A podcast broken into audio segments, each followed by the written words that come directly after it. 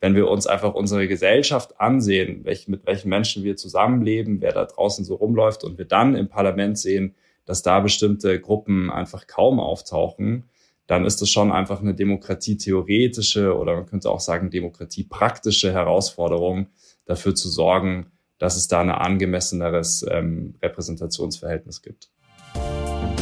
Hallo und herzlich willkommen zu Driving Change, dem Diversity Podcast. Ich bin Vicky Wagner, Gründerin und CEO von Beyond Gender Agenda und spreche mit meinen GästInnen darüber, was wir gemeinsam tun können, um die Themen Diversität, Chancengerechtigkeit und Inklusion auf die Agenda der deutschen Wirtschaft zu setzen. Mein heutiger Gast ist Dr. Maximilian Öl. Er ist Co-Initiator des Brand New Bundestag und seit kurzem dort auch Executive Director in Vollzeit. Die Organisation hat sich unter anderem zum Ziel gesetzt, Chancengleichheit und individuelle Teilhabe voranzutreiben. Sie setzen sich für eine europäische Gesellschaft ein, die vielfältige Identitäten schützt und jedem Menschen offen steht. Ich freue mich sehr, dass du heute mein Gast bist, lieber Max. Wir haben eine Zeit lang drum gerungen, den Termin zu finden, aber es war ja auch viel los und darüber wollen wir heute sprechen, nämlich die Bundestagswahl im letzten Jahr und das Ergebnis, was äh, ihr mit erreicht habt. Insofern herzlich willkommen, freue mich, dass du da bist und stell dich doch gerne mal in deinen eigenen Worten unseren HörerInnen vor. Ja, vielen herzlichen Dank für die Einladung. Ich freue mich natürlich auch sehr, dass es jetzt äh, geklappt hat, terminlich. Und ähm, ja, ich bin, wie du schon gesagt hast, Max, Executive Director von Brand New Bundestag, habe das ganze Projekt im Sommer 2019 zusammen mit meinen Co-Initiatorinnen äh, Daniel Feltin und Eva Maria Turnhofer ins Leben gerufen und ähm, war davor schon sozialunternehmerisch tätig, unter anderem ähm, eine Organisation, die ich mit aufgebaut habe, heißt Refugee Law Clinics, die also quasi eine studentische Rechtsberatung vorsieht für ähm, Migranten und geflüchtete Menschen. Und ähm, ja, das ist so das, was ich gerne tue. Ähm, ich versuche im Endeffekt mit den Projekten meinen Beitrag zu leisten, dass die Gesellschaft sich in eine zukunftsfähige Richtung entwickelt. Und ähm, mit Brand New Bundestag sind wir da auf einer sehr spannenden Reise, von der ich äh, gerne jetzt gleich noch ein bisschen mehr erzähle. Ja, setzen wir doch noch kurz an deinem ähm, Lebensweg an. Was war denn der Auslöser für Brand New Bundestag? Also du hast gesagt, 2019 hast du das mit deinen Co-Initiatorinnen gegründet. Da muss es doch bestimmt irgendeinen Anlass gegeben haben, dass sie gesagt haben, so, wir müssen da jetzt mal was verändern. Also es war tatsächlich eine längere Reise ähm, bei mir. Ich habe ja davor, eben hatte ich gerade schon erwähnt, ähm, mich bei den Refugee Law Clinics lange engagiert und dann ähm, auch irgendwann in einem migrationspolitischen, migrationsrechtlichen Bereich äh, ein bisschen so Interessensvertretung auf Bundesebene gemacht. Und dabei ist mir einfach aufgefallen, was für eine Schlüsselfunktion unsere Abgeordneten haben und dass es eben schon sehr wichtig ist, wer dann am Ende des Tages da wirklich im Parlament sitzt. Und ähm, dann habe ich auch so ein bisschen die Parteiarbeit besser kennengelernt ähm, und hatte da aber so das Gefühl, dass da jetzt nicht unbedingt ähm, immer regelmäßig die ganz vielen äh, Innovationen äh, bei rumkommen. Und das hat mich so ein bisschen ratlos eigentlich hinterlassen. Und dann war ich sehr fasziniert davon, als ich von der Arbeit unserer Vorbildorganisation in den USA, also Brand New Congress und Justice Democrats gehört habe ähm, hatte damals auf Netflix die Doku über Alexandria Ocasio-Cortez, AOC, äh, Knockdown the House gesehen. Und das war dann tatsächlich so der letzte Stein des Anstoßes, dass wir gesagt haben, ähm, das ist doch eigentlich mal ein spannender Ansatz, diese Verzahnung von zivilgesellschaftlicher Arbeit mit irgendwie parlamentarischer Arbeit. Da liegt doch wirklich auch ein Potenzial, vielleicht auch für den deutschen Kontext. Und dann haben wir angefangen, darüber nachzudenken, wie wir das Ganze hier auf den deutschen Kontext übertragen können. Ja, super spannend. Da tauchen wir auf jeden Fall nochmal ein. Was mich jetzt vorab interessieren würde, ähm, wir sprechen hier in einem Diversity-Podcast. Inwiefern hat das Thema auch eine Rolle gespielt ähm, bei eurer Vision für den Brand New Bundestag? Also sowohl der Dreiklang Diversität, Chancengerechtigkeit und Inklusion. War das ein Thema und wenn ja, warum ist das wichtig? Also wir haben uns natürlich ähm, zum einen diese Vorbildorganisation in den USA angeschaut, ähm, wo der Diversitätsgedanke definitiv eine starke Rolle spielt. Natürlich auch nochmal in Amerika, in dem der institutionalisierte ähm, Rassismus ja auch nochmal ja, viel präsenteres Thema ist. Ähm, und da haben die, die Projekte auch häufig so eine Art ähm, klassenkämpferischen Ansatz. Also dass quasi gesagt wird, ja, wir wollen Working Class ähm, Kandidierende in die Parlamente bringen. Und wir haben dann tatsächlich auch überlegt, so was ist, was ist der quasi das Pendant dazu im, in Deutschland, ähm, weil wir ähm, natürlich gibt es auch bei uns eine Herausforderung, zum Beispiel einfach, dass Menschen, die keinen höheren Bildungsabschluss haben, unterrepräsentiert sind im politischen System. Und wir haben aber dann auch diesen Working Class Begriff nochmal so ein bisschen versucht in dem deutschen Kontext zu sehen. Und dann ist es natürlich so, in dem Moment, in dem man sich ansieht, wie läuft eigentlich Repräsentation in Deutschland, dann merkt man sehr schnell, dass es einige Gruppen gibt, die stark unterrepräsentiert sind, gerade im parlamentarischen System. Ähm, es gab dann damals schon so ein bisschen Berichterstattung drüber. Die Süddeutsche Zeitung hatte mal ähm, so ein Feature gemacht, wo dann darauf aufmerksam gemacht wurde, dass zum Beispiel eben Menschen mit Migrationsgeschichte stark unterrepräsentiert sind, dass Frauen nach wie vor stark unterrepräsentiert sind, Menschen mit ostdeutschen Biografien.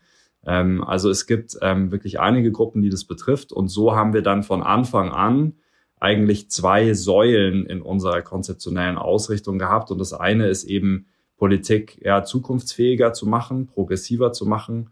Und die andere Säule ist, ähm, ja, Politik diverser zu machen und für eine angemessenere Repräsentation zu sorgen.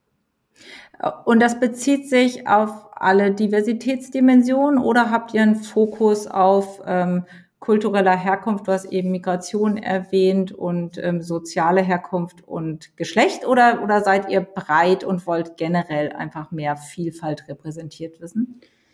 Nee, also es ist ein breites Verständnis tatsächlich. Also die, die Gruppen äh, hatte ich jetzt einfach nur so quasi beispielhaft okay, hervorgehoben. Mhm. Genau. Ähm, also es geht wirklich darum, eigentlich, dass wir versuchen, dass das Parlament ähm, so stark wie möglich repräsentativ steht für die Gesellschaft, in der wir leben. Ähm, da geht es natürlich nicht darum, eine mathematische 1 zu 1 Abbildung zu schaffen. Ja, das ist ja dann oft irgendwie so der Vorwurf, der glaube ich auch dann von Wolfgang Schäuble nochmal in seiner Rede irgendwie dann so erhoben wurde, ja, dass eben äh, Demokratie sei keine Arithmetik und so. Aber es ist für mich ehrlich gesagt ein schwaches und ein vorgeschobenes Argument, weil wenn wir uns einfach unsere Gesellschaft ansehen, welch, mit welchen Menschen wir zusammenleben, wer da draußen so rumläuft und wir dann im Parlament sehen, dass da bestimmte Gruppen einfach kaum auftauchen, dann ist es schon einfach eine demokratietheoretische oder man könnte auch sagen demokratiepraktische Herausforderung, dafür zu sorgen, dass es da ein angemesseneres ähm, Repräsentationsverhältnis gibt. Absolut. Darüber habe ich vor kurzem auch mit Tessa Ganserer gesprochen, ähm, weil das ja auch ein Novum ist, dass Transsexuelle im Deutschen Bundestag vertreten sind. Auch das Thema Behinderung ist ja Neues. Also wir haben ja, das können wir zumindest kurz mal aufatmen und mit Stolz sagen, den diversesten Bundestag aller Zeiten. Das ist sehr schön. Ich weiß nicht, wie du es siehst. Ich finde, da ist immer noch sehr viel Luft nach oben, äh, wenn wir über Rollenvorbilder nachdenken und einfach den Wunsch hegen, dass eben äh, auch marginalisierte Gruppen in unserer Gesellschaft repräsentiert werden. Ähm, ich denke, da ist noch Luft nach oben, aber ich möchte eigentlich äh, mal kurz auf eure Arbeit zu sprechen kommen und vor allen Dingen auch auf euren Erfolg blicken. Und äh, wenn ich das richtig und korrigiere mich, wenn ich es falsch wiedergeben sollte, aber richtig, ihr habt elf KandidatInnen unterstützt im, im Bundestagswahlkampf und äh, ausgewählt und gesagt, Mensch, äh, da wollt ihr euch für stark machen, da wollt ihr Unterstützung leisten. Ähm, wie lief das genau ab und ähm, ja, wie ist die Wahl letztendlich für diese elf verlaufen? Also tatsächlich kleine Korrektur. Also wir haben ja, elf Kandidierende unterstützt, aber unser Kandidat Ed ähm, hat hier in Berlin fürs äh, Abgeordnetenhaus kandidiert und nicht auf Bundesebene, sondern auf Landesebene. Okay. Mhm. Und dann waren es eben zehn Kandidierende auf Bundesebene.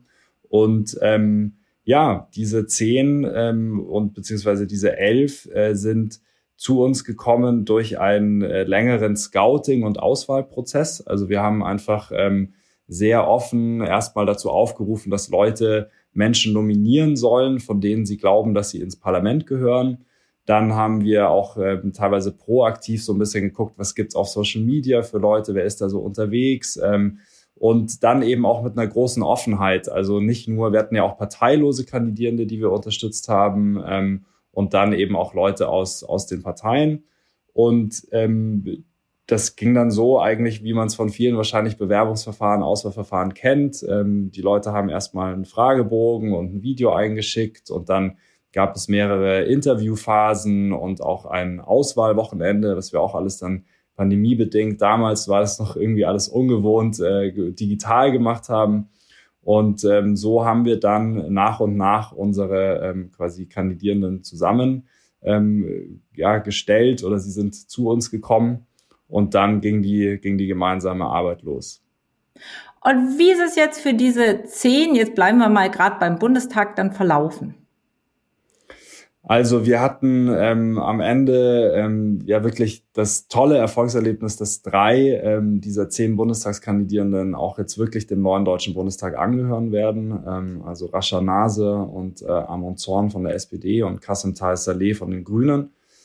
Und das ist ähm, tatsächlich etwas, wir haben, als wir mit dem Projekt angefangen haben, gesagt, also wenn unser Ansatz überhaupt schon so weit kommt, dass wir eine halbwegs realistische Chance mit einer Kandidatin haben, dann haben wir schon viel erreicht. Und dass wir jetzt wirklich äh, zeigen konnten, dass wir eine Rolle gespielt haben in diesem ja, deutschen Parteien, Politiksystem ähm, und wirklich dazu beitragen konnten, dass Menschen da ihre Wahlerfolge gefeiert haben.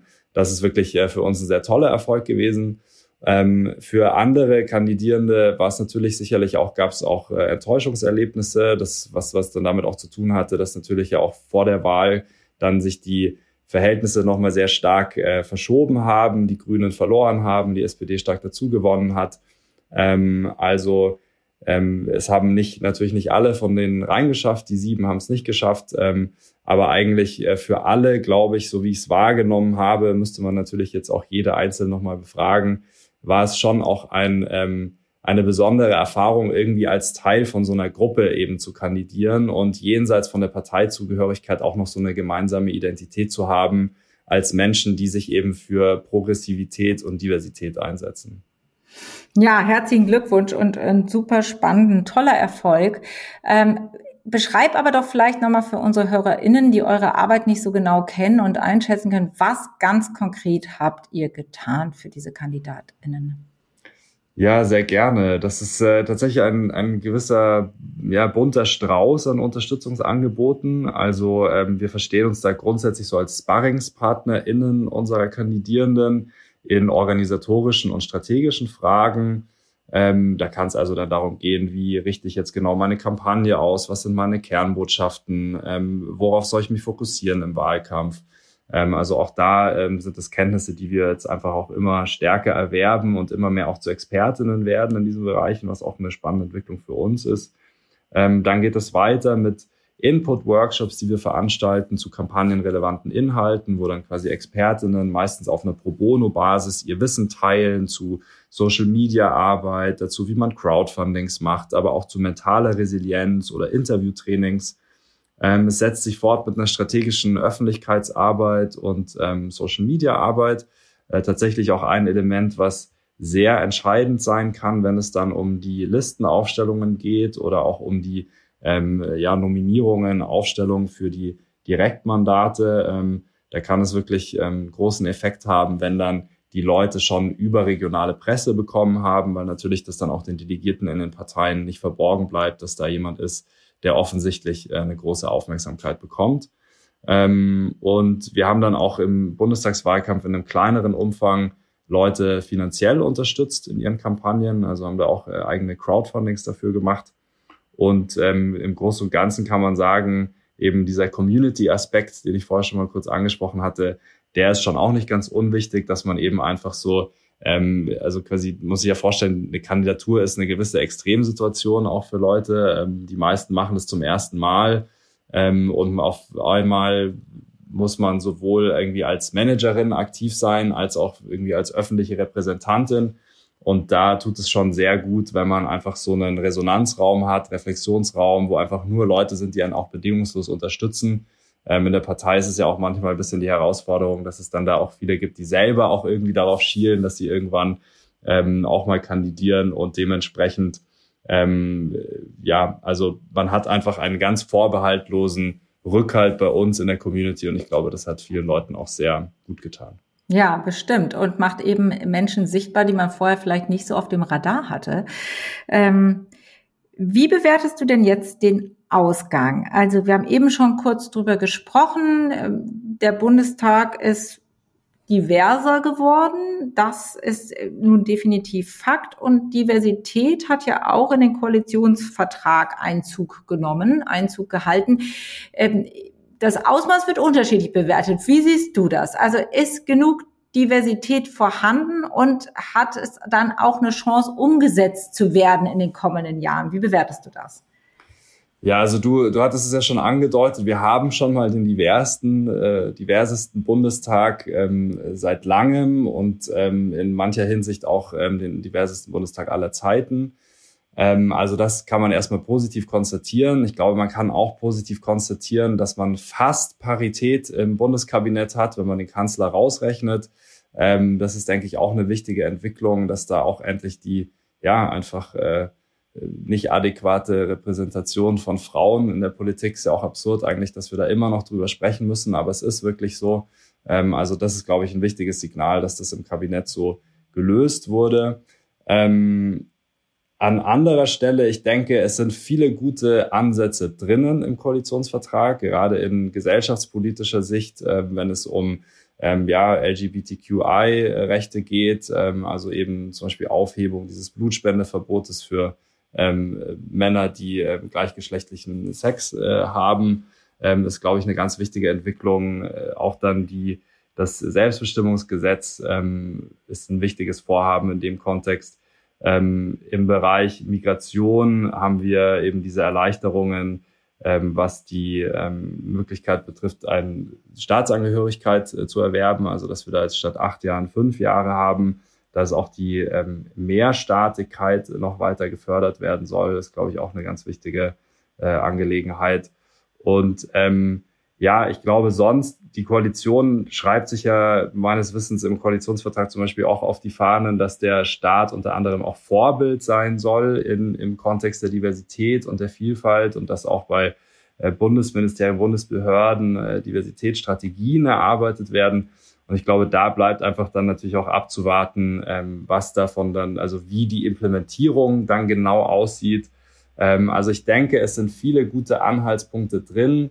Es ist aber auch klar, dass wir uns zwar Verhalten freuen können darüber, dass wir jetzt 11 Prozent äh, Anteil von Menschen haben mit Migrationsgeschichte im Bundestag statt der bisher 8 Prozent. Ähm, das ist aber, dass wir natürlich immer noch weit davon entfernt sind von den 25 Prozent, ähm, die wir Menschen in der Gesellschaft haben mit Migrationsgeschichte. Ähm, wie gesagt, auch da wieder, es geht nicht darum, da jetzt die konkreten Zahlen, die konkreten Quoten zu erfüllen, aber ich denke, es wird jedem deutlich, ja, 11 Prozent zu 25 Prozent, da ist immer noch ein großes Gap einfach und ähm, das gilt es einfach weiter zu schließen. Ähm, der Frauenanteil ist auch äh, gestiegen, aber ist eben auch noch weit entfernt von den 50 Prozent. Ja, ich glaube auch, die Paritätsdebatte ähm, wurde ja je beendet ähm, von den Verfassungsgerichten. Ähm, ich glaube schon auch, dass wir da ja weiter ran müssen und auch weiter darüber sprechen müssen, was vielleicht auch die verfassungsrechtlichen Rahmenbedingungen sind, um äh, die Gleichberechtigung im politischen System weiter voranzutreiben. Also ich glaube, ähm, kurzum, mit der Koalition geht vieles in eine richtige Richtung, aber es ist in vielerlei Hinsicht natürlich auch, sind Anfänge ähm, wobei natürlich auch Anfänge nach 16 Jahren, in denen da in dem Kontext nicht viel passiert ist. Und äh, insofern bin ich dann auch gespannt, eben wie die Implementierung aussehen wird. Und es ist auch ganz klar, dass der nächste Koalitionsvertrag an der Stelle noch äh, progressiver werden soll. Ja, definitiv. Und ihr seid ja sowas wie äh, Geburtshelfer dieses Brand New Bundestags gewesen und habt euren äh, Anteil daran gehabt. Jetzt haben wir das Jahr nach der Bundestagswahl. Und jetzt frage ich mich, lieber Max, so zum Abschluss, was ist dein großes Ziel für dieses Jahr? Was möchtest du erreichen? Ja, das ist eine gute Frage. Wir, wir stehen natürlich mit Brand New Bundestag jetzt vor einer Situation, dass wir die ersten Erfolge hatten, dass wir sehen, ähm, in vielerlei Hinsicht in der Gesellschaft gibt es einen politischen Aufbruch. Ähm, und wir wollen einfach das Potenzial unseres Ansatzes weiter voll entfalten. Also es geht für uns um eine Verfestigung unserer Tätigkeit, aber auch um eine Ausdehnung unserer Tätigkeit. Wir haben jetzt angefangen, Menschen auf Landesebene auch zu unterstützen ähm, wollen uns auch in einzelnen kommunalen Rennen mit einschalten. Und ähm, da würde ich mir einfach wünschen, dass es uns im Laufe des Jahres gelingt, ähm, BNB zu einer konsolidierten und äh, noch wirkmächtigeren Organisation äh, ausgebaut zu haben. Und äh, gesamtgesellschaftlich wünsche ich mir wirklich, dass wir die positiven Ansätze, die wir im Koalitionsvertrag sehen, auch wirklich dann in der Umsetzung erleben werden und dass wir eben nicht nur im Diversitätsbereich, sondern auch im Nachhaltigkeitsbereich davon wegkommen, dass wir vor allem Lippenbekenntnisse haben, ähm, sondern dass wir uns wirklich in eine Richtung bewegen, wo es dann sicherlich auch manchmal wehtun wird, aber wo wir echte Transformation erleben und echte Reformen erleben. Ähm, das wäre quasi so mein gesamtgesellschaftlicher Wunsch für dieses Jahr. Ein wunderbarer Wunsch und ein absolut würdiges Schlusswort. Herzlichen Dank, dass du heute zu Gast warst und dass du vor allen Dingen deine Perspektive mit uns geteilt hast. Und wir wünschen dir ganz viel Erfolg beim weiteren Wirken und bei allen deinen Themen. Herzlichen Dank, Max. Vielen Dank für die Einladung. Hat mich sehr gefreut, hier zu sein. Sehr gerne, mich ebenfalls. Ich hoffe, euch hat diese Folge von Driving Change, dem Diversity Podcast, gefallen. Neue Folgen gibt's immer donnerstags. Und damit ihr keine Folge verpasst, abonniert uns gerne auf allen gängigen Podcast-Plattformen und folgt uns auf LinkedIn, Instagram und Twitter. Falls ihr Ideen habt, welche GästInnen ich einmal in unserem Podcast einladen soll, macht doch gerne einen Vorschlag. Ich freue mich darauf und immer über euer Feedback. Bis zum nächsten Mal, eure Vicky.